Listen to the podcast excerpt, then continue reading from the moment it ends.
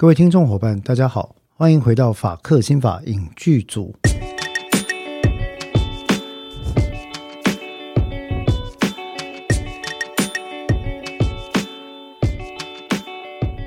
Hello，各位伙伴，大家好，我是志豪律师，我是邓作家。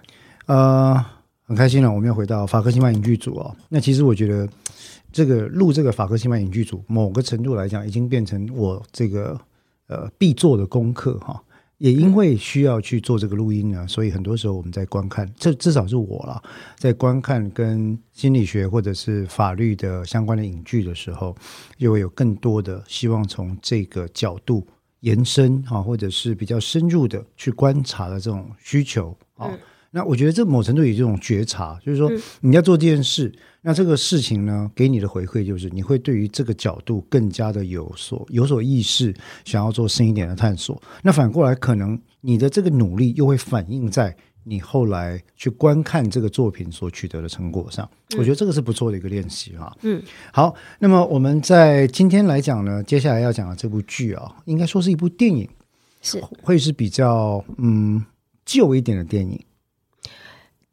对，其实他也，坦白讲是二零零二年的一部电影啊，二十年前吧，二十年前，现在已经二零二三年了啊。嗯、这部电影的上映日期是在二零零二年的八月十五日。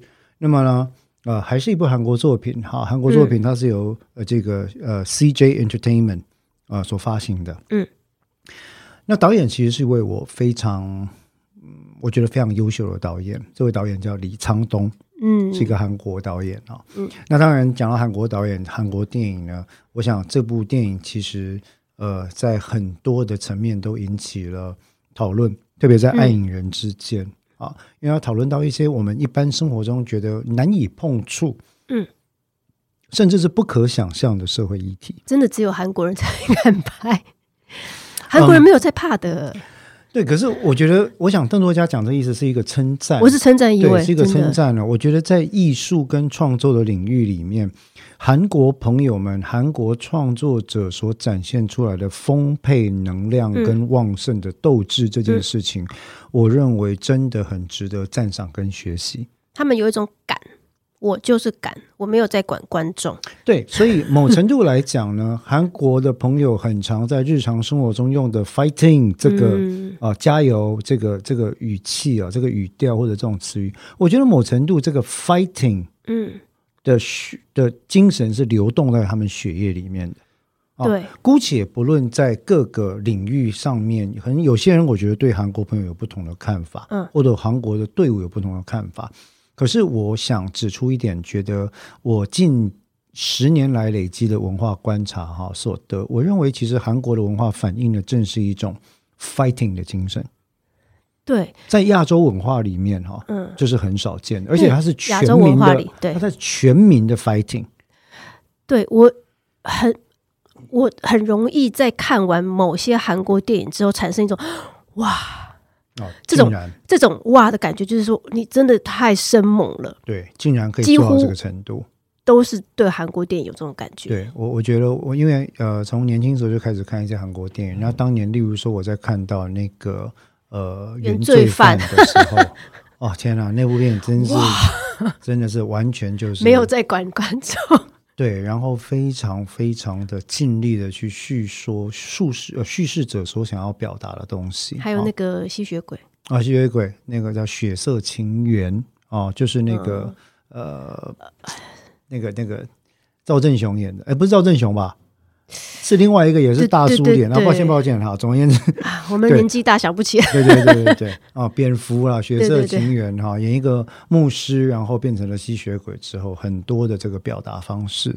对，他到底是谁？我想赵正雄是信号，那位宋康昊。宋康昊，抱歉抱歉，宋康，我居然忘了宋康昊，我很喜欢宋康昊的啊啊。OK，Anyway，那么回到我们今天讲的这部电影呢，这部电影其实是李沧东导演的电影。我们刚刚已经提到了上映日期是二零零二年的八月十五日。嗯，那么这部电影的名字就是《绿洲》。嗯，哦，也有人把它翻成什么？呃，《绿洲意影》，也有人把它翻成叫《情欲绿洲》。可是我。个人的观点是，其实绿洲已经说明了一切。对，已经说明了一切。我们等一下会提到为什么绿洲说明了一切。嗯，那么这部电影是由我们刚刚提到韩国的李沧东导演呃自编啊、呃、自导。嗯。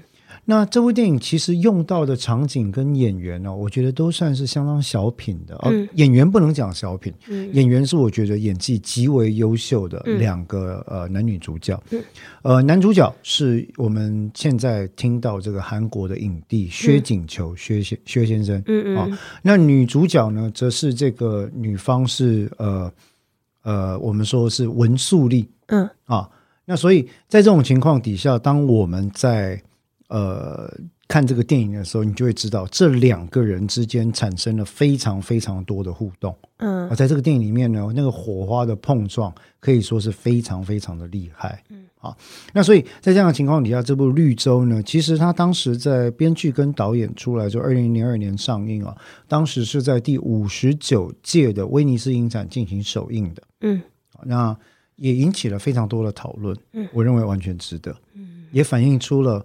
我认为不只反映出了韩国社会，我认为它点出了一个嗯普世的议题。然后剧中有关于大量的呃运镜啊、光影、对白的撰写、意象的对比跟应用，我觉得其实都是非常优秀的作品。嗯。当然，李沧东作品，呃，李沧东导演的作品，可能大家，诶，后来有很多人也都觉得说，尤其喜欢看电影的人呢、哦，可能都会很熟悉。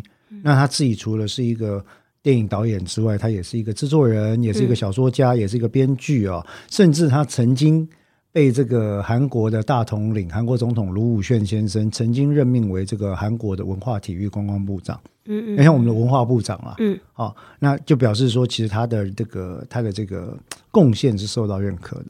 那回到《绿洲》这部电影，《Oasis》这部片啊，其实在讲的是一个非常寻常的故事。嗯，哦，几乎可以说，不管在哪一个国家，像这样的故事随处可见。嗯，哦，他在讲什么呢？他在讲薛景求所饰演的这个，有有人翻成洪中都了哈，有人翻成洪中道了，不管哈，嗯、这个洪中道他这坐坐牢嘛，嗯，那出狱之后，我们在法律上就叫他叫更生人，嗯，更生人之后呢，他从出狱之后啊，然后回归到自己的家里。那就看到家里对他的态度好，感觉上是有点冷淡，但是也不是完全没有接受他，嗯，是有点冷淡，但同时也给他安排了一个可能是一份工作或一个、嗯、一个比较简陋的住所这样子啊、哦。嗯、那但是你会看到这个男主角的个性是相当特别的，嗯，该说是粗野呢，还是要说具备特殊的生命力呢？很很难特别描述。然后又融合了一种傻劲，因为傻劲会后来变成一种执着，但但是他没有不好的意思。我我认为那是生命力的一部分。哈，那在这个情况底下，反正呢，他就出狱了。出狱之后呢，回来然后做一份其实就吃不饱饿不死的工作，然后这个工作甚至有时候不像是工作，在哥哥的修车厂帮忙嘛。哈、嗯，那这个哥哥当然对他也有很多的期待了。可是呢，其实他们兄弟之间的关系并不是这样简单。嗯，这个。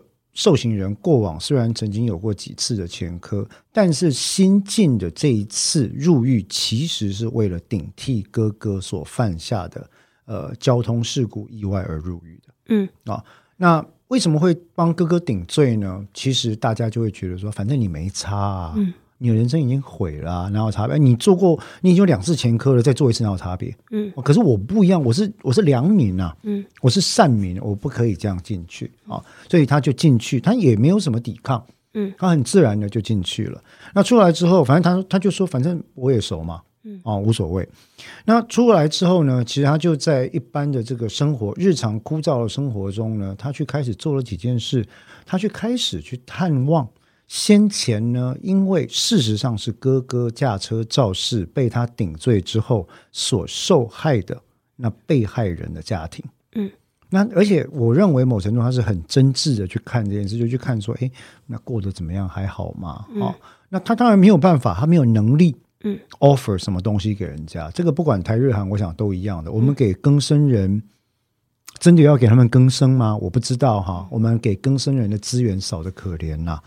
那，但无论如何，在这样的场合底下，在这个共同社区住宅里面，他去拜访被害人家庭的时候，遇到了呃死者的女儿，嗯，哦，叫韩公书，也就是文素丽小姐所主演的这个角色啊。那呃，这位韩公书的角色，他在剧中的设定就是一个脑性麻痹儿。对，重度脑性麻痹，重度脑性麻痹啊，所以行动上是非常不方便，平常几乎是不太有自我行动，除了轮椅之外，他基本上是很多东西，像语言能力了哈，像行动能力都受到非常严重的限制。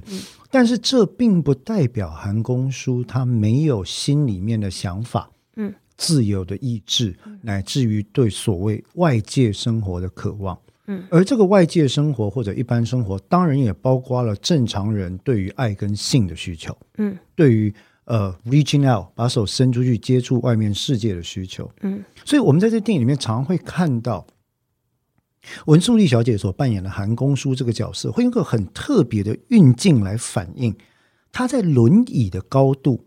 嗯，也就是正常人可能一半的高度，仰望俯、仰视着这一幅。呃，绿洲的图，嗯，哦，那应该是个挂毯吧，嗯，好，然后上面呢会有那个树枝的影子在飘来飘去，因为他躺在床上，就是哎，晚上看到会会怕，对，哦，那这些视角你就会看到导演是如实反映了他的状况。嗯，那总而言之，遇到之后呢，其实，嗯，在这个过程里面，不知为何我们的男主角呢，居然呃，在跟他接触几次之后，哈。呃，某一次他就意图对他这个施加性侵害的行为。嗯，他好像他自己的说法是他第一次看到他就被他吸引了。对，他的说法是这样。嗯、那然后第二次就去送花嘛。对，他去送花哦，被吸引了去送花。嗯、但是呢，第三次他就这个直接动手哦，可能就是说希望跟对方发展这个性方面的关系这样。嗯、那。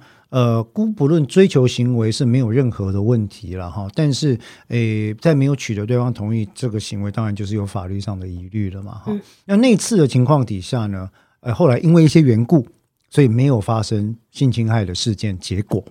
哦，对，因为女生激烈。反抗，反抗，然后会、啊、时间，呃，好像后来有人回来吗？不是，因为他晕倒了。哦，晕倒，后来晕倒了，怕他出事啊，所以他还有帮他急救。对，就是用、啊、把他冲醒。对对对，那这个这个等于就是说，这个性侵害是有中断的状况。嗯，但是到后来呢，其实这个女生的心里面开始出现了一些比较特别的想法或特别的念头。啊，那最后这个。故事就慢慢发展成两个人之间似乎滋长出某一种特别的情愫，嗯，或者关系，嗯，但这样的情愫跟关系是不是受到社会大众的认可，嗯，就不一定了。所以整部剧的剧情大概就从这个故事开始开展下去，嗯，到最后其实可以说来到了又一次来到了一个悲剧的结果，嗯，那我认为是悲剧的结果。那剧情故事大纲其实就这样子，嗯，那。必须要讲，我在看这部电影的时候，我其实是嗯百感交集，嗯，哦，非常非常多的感触，嗯，非常非常多的感触。其实里面最大的一个议题，我刚刚已经大概问出来，就是说，嗯、我们对于更生人哈，因为这部呃这部剧其实在讨论的是社会的边缘人，嗯，对不对？那我们对于更生人是一种边缘人，我想这个应该没有人可以否认哈，嗯、不管他是不是。呃，可能有朋友会讲他咎由自取嘛，嗯嗯，哦，其实在这个案子里，他并不是真的咎由自取，他是定罪的。嗯、那更生人他真的能够更生吗？嗯、出来之后可以用正常人眼光被对待跟看待吗？嗯，所以他是一种边缘人，对不对？嗯、在正常人眼光里面，似乎他永远是没有跟我们同化或者融入的可能性的。嗯、啊，也就是所谓的 the difficulty of assimilation，他没有办法被同化。可是从另外一个角度来讲，刚刚讲的是男主角的角度，嗯，从女主角的角度来讲呢，一位已经成年但是罹患重度脑性麻痹的女性，嗯，她可不可以追求属于她自己的爱情跟性，嗯，而不要让别人来做决定，嗯，而排斥别人为她做决定的可能性，嗯，这里面就包括了，呃，可能他决定爱上谁。甚至有时候，他是不是决定爱上曾经加害过至少他认为加害过他的爸爸，现在又性方面可能加害过他的一个人。嗯，那他有他可以爱上这样的人吗？啊，我们是会允许他爱上这样的人吗？好，那他能不能主张说我要跟他产生出爱情或者性的这个关系是我的意愿？嗯，我们其他人能不能把我们的手放开？那其实这是女女性方面的问题。我们对于所谓的呃心智缺陷或者身心障碍者，应该这样讲，不是心智缺陷，身心障碍者，我们容忍他表达他自己的意志到什么程度？嗯，那这个问题其实就让我想到。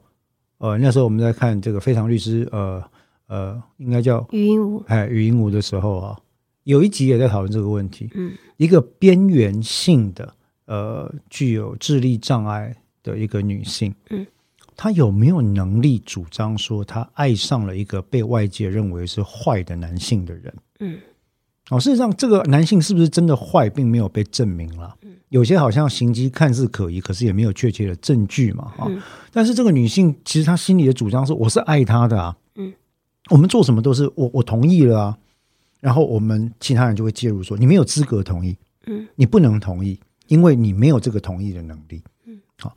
那那个议题当然在心智缺陷会更有争辩性，但如果回到单纯的这个生理的障碍的话，我们也能这样取代他做决定吗？所以是这样的状况。我觉得这个故事从这边开展，呃，我后来发现我很难定义这部电影，它是社会议题片吗？它是爱情片吗？嗯，它是某有一些有一些角度，甚至有一些惊悚片的的状况。例如说，这个薛景求饰演的这个洪忠道啊。有一幕就是要加害文书里演的这个、嗯、这个公叔哈，对，哦，那个部分看起来就很惊悚啊，他他就是性侵害嘛，对，那看起来就是惊心动魄，有没有？嗯、我觉得我怎么怎么直接就这样演了，好可怕。嗯，那另外一幕是，嗯、呃，男主角在逃的过程，嗯，因为想要拿一只手机来联络他，嗯，去路边抢，嗯。那个抢的方式，感觉上又在暗示说，他把一个女子捂住嘴，拖进巷子里面去，嗯、好像他就是一个性方面的加害者。嗯、可是后来当然没有了。嗯，他就说：“哦，没有，小姐，我就是要用你的手机而已。嗯”对，我觉得这个也是在设计这个人物上一个很值得称赞的地方。他花了很多篇幅在描述这个这个人，就这个人为什么会这个样子，就是说。我我想我想，所以我现在要脑子想这件事情，我要做它。譬如说，我觉得你很漂亮，那我起了反应，我想要跟你怎么样？嗯，好，我要用手机，因为我急着要联络我喜欢的那个女生，我就抢，现在就要抢手机，现在就要用。我我我说他花篇幅在描述，在塑造这个这个角色哈。从他刚放出来的时候，前面不是有算是很。呃，他花了一些篇幅在讲他一些小行为、小动作，嗯、譬如说，他想要去用公用电话，没有钱，他就跟前面的女学生说：“哎、欸，那、啊、你们有硬币吗？我没有钱呢，我想打电话。”那他去买东西的时候说：“嗯，我想要吃豆腐，那、啊、你们有豆腐吗？” 就是他就是一个跟社会规则完全格格不入的一个人，大家都会觉得说你很怪，你就是怪人、怪咖。那他就是笑嘻嘻的面对这一切，因为他也不知道他跟自己的哥哥，呃，他不知道他自己跟社会的格格不入，造成大他人的不快。嗯哼，他没有意识到这点，所以你会看到他这个角色从头到尾，他没有任何的呃意识到我原来是大家眼中不舒服的存在，他没，他连意识到这个都没有，他就是不断的做他脑筋想要做的事情，或者。或者我在解释，或者他某程度不是没有意识意识到，而是他觉得他并不在乎这件事。唯一整场电影，唯一让我觉得他有被外界的眼光触动到情绪了，就是他妈妈的生日宴会上，嗯，他带着他觉得是女朋友，他觉得他是我的家人了，嗯、所以我要带他来参加我家的聚会。嗯哼，然后他推着轮轮椅参加这个聚会的时候，全部人傻眼，说你带一个不认识的陌生人来干嘛？而且是。这样子的一个人，这牵涉到他们对家的定义。对，那因为他他会觉得说，我跟这个女生已经紧密不可分了。对，他就是我的一部分，啊，他就是我的一部分。啊，那我带他来参加我妈的宴会，我是这个家的一部分，啊，那就理所当然。就是，啊，所以我说他 他从头到尾的言呃想法跟行为都非常的一致，嗯，但是是不怕触碰到别人，而且他也没有意识到他触碰到别人了。对，所以要触碰到别人的那个界限。所以当他在生日宴会上被他的家人、被他的兄弟们说：“哎，你怎么会这样子？”然后再斥责他的时候。他那时候讲了一一段完全不相干的话，然后讲着讲着一直笑，嗯、只有他一个人笑得很很夸张，其他人的表情非常难看，对，非常的尴尬尴尬。但他笑到后来有种笑中带哭的感觉，嗯、很悲戚。所以那那个是我觉得他是唯一整场电影中唯一他对自己跟外界，或者是我跟我的女朋友跟外界之间的一个隔阂的反应了。这这也是我认为。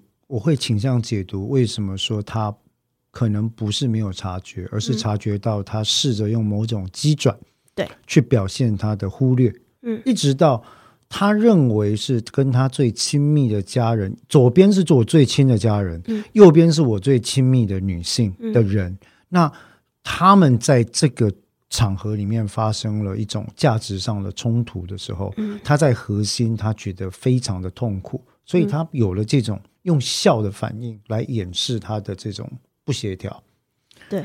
那所以，我我觉得其实某程度，这让这个角色的深度更加明显，是因为他带出了他心里的感觉。他有，他是有同理心的。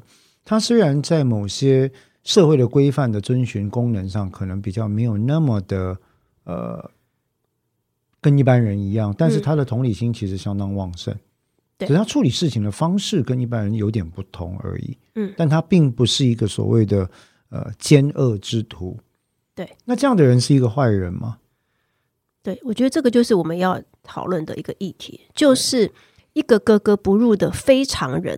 好，我不要用非正常人，一个格格不入的非常人，跟就是碰到社会的规范的时候，嗯，很容易。呃，不小心碰撞之后的擦枪走火，对，就会让人就会做出一些完全就是违法的行为。但是他这个只是他没有想到，应该是说他他就是呃，这所以我也常常想一个事情，嗯嗯、因为这其实第一个面向我们一开始就提到了嘛，嗯、为什么这个电影跟我们提到司法心理学这个概念里面的一部分有关系，是因为。当我们因为一个人过去曾经犯下的错误或者犯罪，而决定把他送入到所谓的矫正机构哦，或者说监狱了哈等等，来对他进行一个矫正的时候，嗯，我们期待的是什么？大家对刑罚的想象是什么？你对所谓的矫正体系的想象是什么？各位真的相信？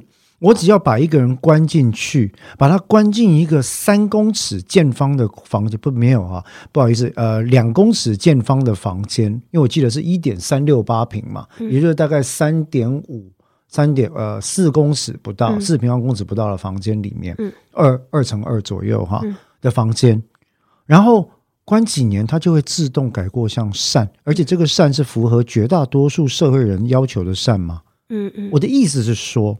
我们都知道，你如果没有对一个人进行必要的教育，给予他适当的资源，要促成行为的改变是很难的，嗯，对不对？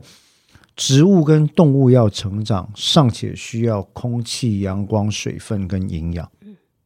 那你希望一个人成长，你除了基本的需求给他之外，恐怕也要给他非常多的机会去接触到、探索生命中心的面向。嗯，所以当我们在讨论所谓的矫正或矫治的策略的时候，像这个案件里面中道这样的一个男主角，你会发现，其实他从进去到出来已经三进三出了吧，嗯、完全没有任何更生的技能。嗯，当我们叫他更生人的时候，我们并不认为我有人要给他更生的机会。嗯，那问题来了，很多人会主张一个概念，就是说。凭什么我要花社会资源给你们这些犯了罪的家伙修复自己？那是你的事情，你要去想办法，对不对？可是同时呢，我们在法律政策上又要求这些人：第一个，你要对呃被害人跟他的家族做出各式各样尽你所能的补偿。好，如果一个矫正机构里面的受刑人在里面作业的劳作金一天是不到十块钱，也就是他透过一天八小时的劳动所得产出来的产值是不到十块钱，还要全部被这个监所收归去对外作为一个呃商机的时候，你叫他拿什么来赔偿受害人跟他的家属？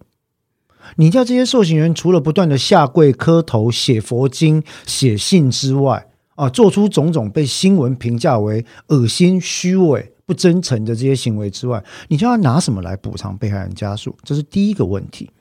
第二个问题，如果没有给这些人认识到他跟其他人的行为之间的界限，他跟社会规范之间的的。这个咬合哪里出了问题的话，你如何期待这个人之后有办法回到我们之间？也就是在狱中，如果你不教他什么叫做正常生活，什么叫做人我分际，什么叫做法秩序必须加以尊重，什么叫做他人的自由意愿是人性尊严的最高基础，如果你不教他这些东西，你如何期待他离开监所之后会知道这些事情？他这里面有一幕哈，我也是印象蛮深刻，就是他的兄弟们在最后发生那个事件之后嘛，他就几个呃加所谓的加害者，就是我讲男男主角好了，男主角的兄弟们跟女主角的哥哥三个人在讨论这个事该怎么收尾，该怎么办？钱呢？对，那呃。那那他他的他的兄他的兄弟们，就是哥哥跟弟弟，都很一副面有难色，说：“我我们已经真的尽量在帮他了。这个人就是我们家的一种，那我我没办法，啊、对啊，我我们已经尽量在帮他变正常了。嗯、所以这一段就是像是正常人在评论，呃，非常人，他们关起门来，其中也包括边缘人或更生人。对，那之前有一段就是他哥哥在修车厂，呃。所谓的修理教教训他，因为他开了客户的车出去，嗯、好，然后他哥就非常气，就是说他已经这么大的人了，他还体罚他，拿棍子打他嘛。是他嘴巴讲的就是说，你为什么就是不听？你为什么就是学不会？你已经是成人了，你要为自己的行为负责。嗯，但他哥哥有为自己的行为负责吗？对，这个就是很讽刺的点。他在对他弟弟一副那种你怎么这么不受教的那种态度。然后后面还说，最后跟那个呃女主角他们的家人们商量的时候，也一副那种我已经已经在教他了，已经在帮他了。这个叫做我我称之为家父长情节了。对啊，长兄如父，或许在亚洲文化常常出现。那这个时候哥哥就会一副道岸道道貌岸然的一个嘴脸出来说到说：“哎呦。”我已经教训他了啊！我们家这小子我已经教训了，那没办法，真是抱歉了，我是他的家长。对，然后还嘴巴上说着说，你就学不会为自己的行为负责。你不觉得这既视感很重吗？在我们台湾的社会也是很常出现这种情况，对，打自己的孩子给别人看。但是我我我自己，我苦口婆心的这个人。我做出了这个行为，但是我不用负责。嗯啊，因为我我有未来啊！啊，你这个人没有未来啊！当然，你说你自己自愿的啊，我有我有逼你吗？没有啊，嗯嗯，确实没有，对啊，确实没有。他会这样讲啊，对啊。但是你忽略了一件事情是，嗯、他有不被你逼的自由吗？对啊，因为他有反抗你的可能吗？他这整部电影就是在一种呃不明说的情况之下。告诉你说，这个跟常人没有办法相处，在社会上没有办法跟大家顺畅相处的人，他所能为自己的做的决定，其实是或者是发言权或者发言空间是小的。是啊，他在这个家里面的发言空间是很小的。是啊，对，是啊。那其实某程度来讲，无论是家庭或社会文化，对于边缘人来说，都是一种有形或无形的压迫。而我们一般人有时候意识到，有时候没有意识到，或许也没有希望这些压迫压迫就此消失无踪。我们也没有很在乎了，坦白讲，好，我们也没有打算去深究这其中的变化或动力关系是什么。然后，嗯，我觉得里面还有一个转折点，就是这个女孩子，这个女主角，她从一个呃被一个莫名其妙的陌生人。进行了未遂的罪行之后，他的心境上的转变，是在有一天，他偷看到，对他白天呢，那个负责照顾他的邻居，那个邻居也就是收钱办事嘛，也不是真的关心他，他就是呃来照顾他的三餐啊，或者看他怎么样。嗯，那他跟另外一个男性，可能把他的家里当做这个偷情的空场所，他们根本不在乎这个女的在不在，在不在场。哦、里面有一段对话是这样的啊。对，对不对？一开始他就说啊，不要了，在这边万一被听到怎么办？另外一方就说，被听到也没关系啊，他又不能怎么样，对不对？这样不是很刺激吗？对，这然后同一天，因为他白天目睹了，不把他就根本不在乎他有没有在场的这对呃邻居。嗯，在他的眼前，在他的屋子里面进行了，可能是偷情吧，我不知道，是对偷情行为。对，好，然后他也听到了关于欲望性的这种呃，在隔壁传来的声音。当天的晚上，他的兄嫂来接他，把他接去他们用他的名义申请到的住宅，因为那个住宅好像是提供给呃身心障碍者，是对，去躲过那个稽查，因为稽查人员有来，就是说啊，怕人家用呃冒名。冒名去申请，申请对，对，所以事实上他们就是冒名，他们就是冒名，他就用他妹妹的名义申请了这个住宅，住宅。事实上，妹妹没有住在这里，他把他接过来，呃，应付这个稽查之后，再把他丢回他原来的破旧的旧屋里面去。嗯嗯嗯嗯。白天这个事件跟晚上这个事件呢，对他造成的影响就是说，我没有被当人，我被当成家具，嗯，就是我可以在你眼前。进行所有的事情，那我把你接来接去，因为你你又不用不用住这种好房子，你住远的地方就好了。不过这里有一个值得探讨的议题是哦，其实她一开始这位女性哦，就是公叔，她在几乎第一次要遭到这个中道性侵害的过程，呃，性侵害的本质其实是一个物化的过程，嗯，可是最最令人感到悲戚的莫过于。这个公叔所，这个公叔这个角色，他因为跟人的互动跟接触已经少到几乎完全任何人眼中都没有他存在的地步了。嗯，他竟然因为这样被物化的过程，再加上下一次目睹到邻居的这种呃性方面的这个行为啊，嗯，诱发了他作为一个人真正的欲望。对，我觉得刚好这个这一天是两个事件，让他意识到说我被当物品。但我其实是个人，我有我的情跟我的欲，所以当天晚上他就奋力的拿下他的那个留下他的电话那个名片。对对，就是你之前讲，因为我们之前不是讲这个人就很坑吗？哦，这个男主角就是他对人家做的这种事，他还留名片啊、哦，对不对？哈，那名片还留啊，你可以用那个后面跟我联络，在这个地方。对，那这所以我觉得他的这个剧情安排的转折也真的是。看下来是非常的合情合理。对，他就打给他，他他问他问题，他说：“你为什么会想要送花给我？”他只想要知道说你为什么会把我当做一个人看。对，对他其实想要知道的是这件事情。所以这里又回应到一个很有趣的点。嗯，我们在说，在法律的眼里说，当时这个中道。对于公书所实施的第一次的行为，当然现在的法律很有可能不太有怀疑的把它认定为一个性侵害的行为。嗯，可是，在那过往，你会看得到它是有一个追求的过程。各位注意哦，我不是在 justify 说只要追求有这个过程就可以 justify 后面违反这个被害人自主的意愿，完全不是这个意思啊。但我在讲这个脉络，就是说前面。对于这个公叔来讲，他最后几乎沦为性犯罪受害者，这个被物化的过程呢，可能在他心里深深留下的烙印，远远不及于这个伤害，远远不及于，居然会有一个正常的成年男性，嗯，送花给我，嗯，要跟我攀谈聊天，嗯，甚至对我表示兴趣，嗯，愿意跟我以一个人的身份做平等的接触，嗯，所带来的欣喜或雀跃。所以这这个欣喜跟雀跃，跟他作为性被害者的这个烙印相较之下，嗯，显然对于公叔来讲，在心理的转变上，嗯，被作为人尊重，嗯，看到，嗯，映照在这个男性的双瞳之中，嗯。的这个喜悦，嗯，超过了自己作为被害者的恐惧。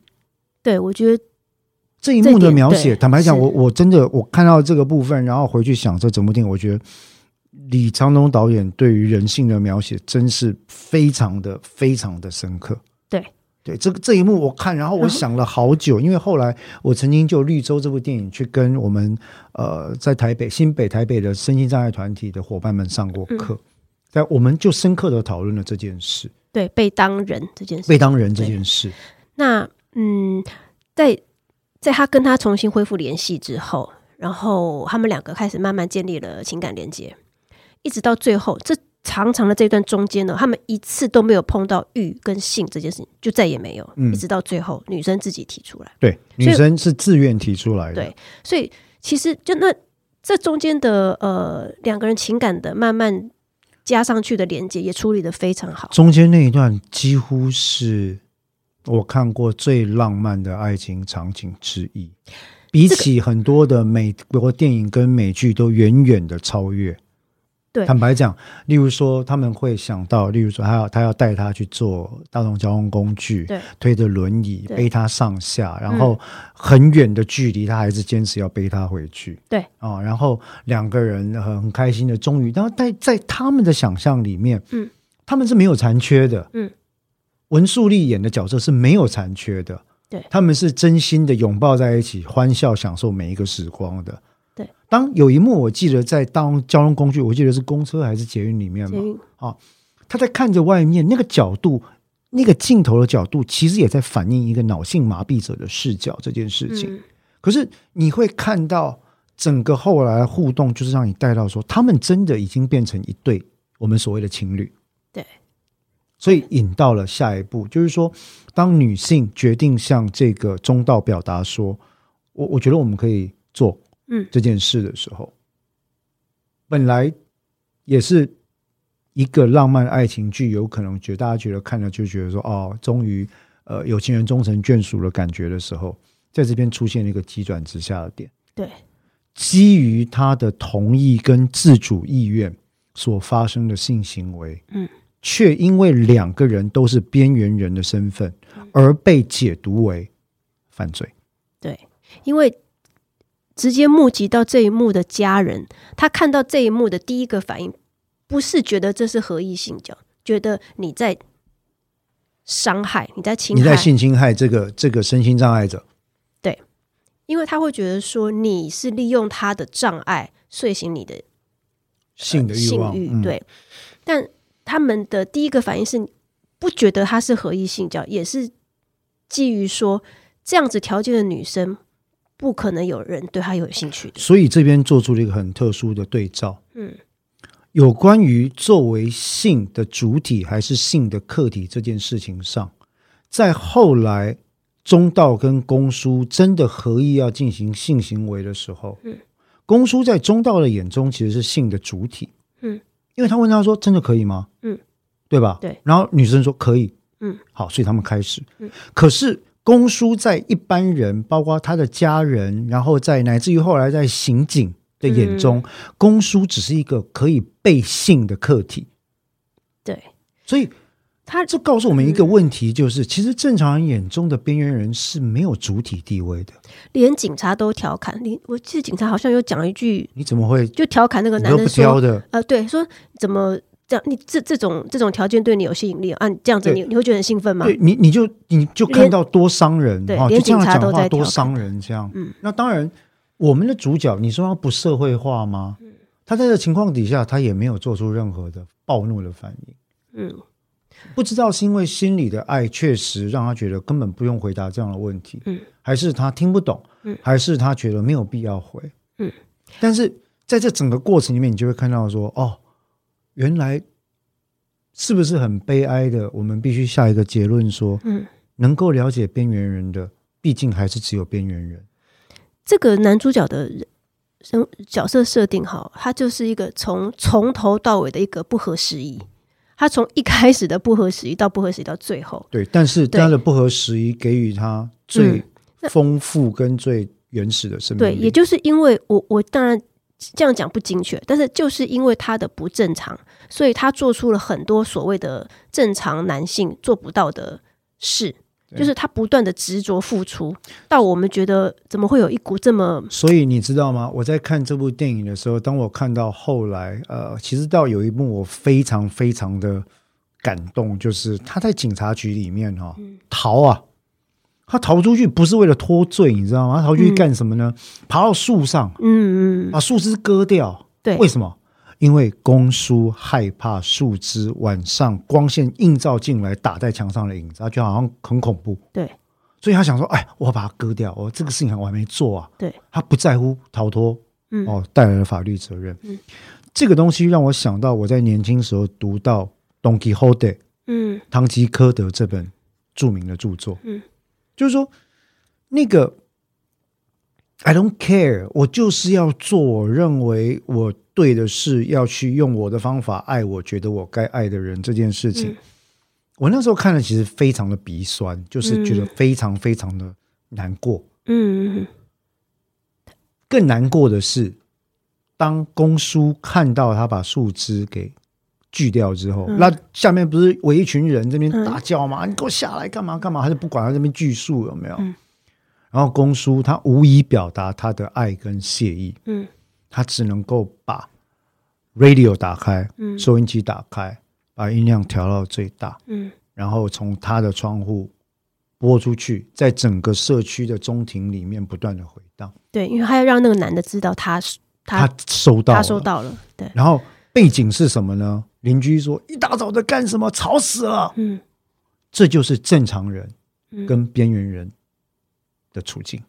对，因为边缘人只能用他们有限的方式去表达他们能表达的。但是，即便是这样的方式，在我们正常人眼中也是极其可憎的。你为什么不照我正常人的方式过生活呢？啊，例如说，在这个剧里面，很可能，如果今天这个呃公叔他有能力去问他的兄嫂说：“难道我不能爱男人吗？”可以啊，你可以啊，但是你为什么要爱这种不正常的人？或者是你为什么不用我们正常人的方式爱人？嗯，可是什么是正常？可能什么是不正常的？嗯，我觉得这些问题都是在我们讨论到这出戏带出来非常重要的议题。坦白讲，我我真的认为这部剧根本就是我不知道哎、欸，他你看他最伟大的爱情电影之一吗？对，因为他的这个男主角的执着，他就他就他想着我喜欢这个女生，所以他做的每一个行为都符合他的。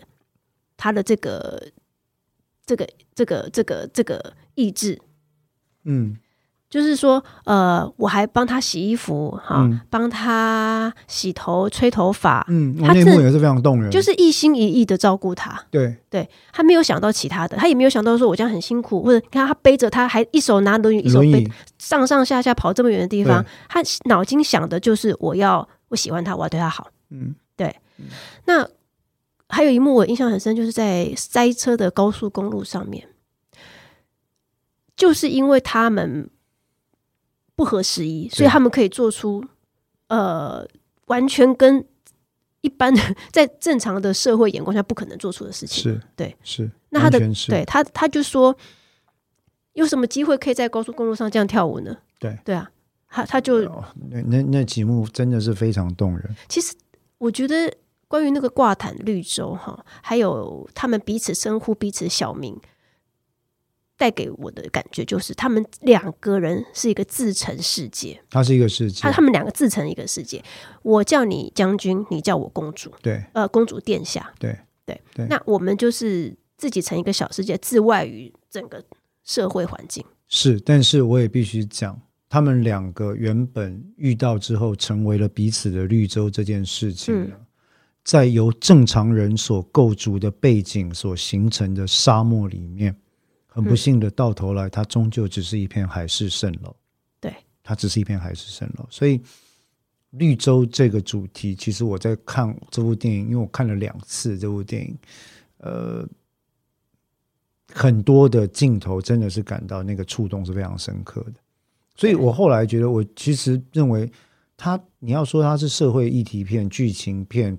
讨论身心障碍者情欲跟自主的的电影，讨论更生人的角质以及他回归社会可能性的电影，甚至是讨论最深刻的爱或最纯粹的爱是什么的电影，我觉得它都可以成立。对，嗯，所以这个片我看完之后，就有一种，嗯，真的是一个复杂的片，很难定义的一个片。对，但是也因为它的议题是这么的。切入我们日常生活跟人性，所以我认为我们会在这边谈，就是因为我刚刚提到，一个是根生人，然后更生人有关于他行为的部分，另外一个非常重要的主题，其实也就是那一次我去跟很多的社工伙伴跟心理师伙伴分享的，有关于身心障碍者的爱情，嗯，跟情欲，嗯，是不是他的权益该如何的被看待这件事情上。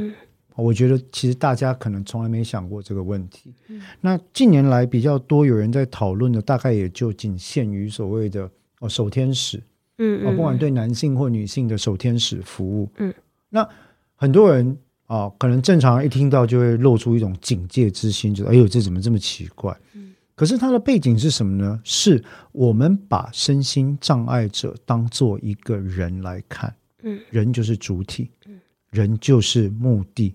人不是客体，人也不是手段。那这件事情，如果你把它当一个人，你就会发现他有他的爱的需求、性的需求、欲望的需求、尊严的需求、被理解的需求，以及被接触的需求，甚至独处的需求等等。那我觉得，嗯，绿洲这部电影真的是非常的。非常的值得讨论。我、啊、很多人可能一开始不知道我们为什么要在司法心理学的 podcast 里面谈这部电影，但是坦白讲，单单以更生人的角度跟身心障碍者作为一个主体的权益，嗯、还有整个社会制度对他们所谓正常的规训、嗯、，the discipline of normality，嗯，我觉得他就值得做一个心理学跟法哲学的辩论。是啊，他是对对。那其实我觉得这部片。大推啦，我我不知道邓作家怎么描述，但我个人真的是大推，好看，好看呢。哦，大推。那坦白讲，对于李沧东导演的电影，我个人其实都会觉得很不错啊。其他的还有薄荷糖，对啊，还有密阳哦。我我们其我其实个人都非常的推荐。薛景求太会演了，天哪！哎，那时候其实他很，你你看哦，二十年前嘛，哎，那个那个时候啊，然后看起来，我现在就是有型大叔，哎，差好多。呃，造型可以改变很多，表示他是 对造型可以改变很多事情。但无论如何，这部片，我想我跟邓作家啊都会很诚挚的推荐给各位。嗯、那也希望各位可以从我们刚刚提到的几件事情，就是有关于更生人他的行为矫正背后的哲理跟含义是什么，嗯、还有我们在看待有身心障碍这种比较特殊状况的朋友的时候，他们的人性尊严。有时候是必须要建构在他们的需求跟欲望上的，我们能不能用正当的眼光来看待这件事情？嗯，那我觉得在绿洲里面，我找到了一些答案，或者说一些希望。嗯，那我只希望这些答案或希望不是像《Don Quixote》一样里面的被认为是妄想。嗯嗯嗯，好。是。那我想我们今天的法克新法影剧组呢，讲到李沧东导演的《绿洲》这一集啊。嗯，我们就谈到这边。嗯，那也希望各位，如果说对于呃其他的作品，甚至是文学作品，有什么你希望跟司法心理学的议题相关的，嗯，也很欢迎大家来给我们一些提示，或者是敲碗点播哦。那也顺便工商服务了，因为邓作家不知道知不知道，我近年来花了几年时间翻译了一册司法心理学的巨作吗？嗯。是没有什么伟大，就是说巨是巨，是因为它的它的字数非常多。我有看到它的本体超超厚，哎，就是呃呃呃七十万字左右的司法心理学终于出版了、嗯、啊。那各位听到的时候，应该已经出版了几个月了，出版几个月了。那接下来或许有机会，我也会可能跟哇塞心理学哦，宇哲跟娜娜他们，或者跟其他的朋友，或者像呃邓惠文医师。嗯或者甚至是其他人啊，去做一个讨论。嗯，那这些都是属于司法心理学的议题，包括我们今天在节目里面提到的。嗯，哦，身心障碍者他在法律上的主体地位，我们要用什么眼光来看待？嗯，这是这其实是司法心理学的问题哦。哈，然后另外一个有关于更生人他的行为跟恢复社会，我们要给他们是打造什么样的一个环境跟背景？嗯，这也是我们讨论的议题。嗯，为什么？因为说到底。关怀社会里面的少数跟弱势，是让所有人的生活都能提升的一个方式。是对。那如果各位有兴趣的话，也很欢迎，呃，各位呃去参考一下这套书哦，看看是不是有机会去翻一翻。我我记得好像都是用那个膜包起来了，但是如果是大书店的话，嗯、你跟他说可不可以让我看一下，他应该会开让你看一下。嗯嗯，对。那如果对于这套书有什么问题，也很欢迎呃跟我们留言讨论一下这样子。嗯、好，那我们今天呢法克新法影剧组讨论《绿洲》这部电影就到这边。那也希望各位可以跟我们保持呃回馈，嗯啊，对我们有什么希望或要求，也随时跟我们说。嗯，那我们今天节目就到这边，谢谢各位，拜拜，拜拜。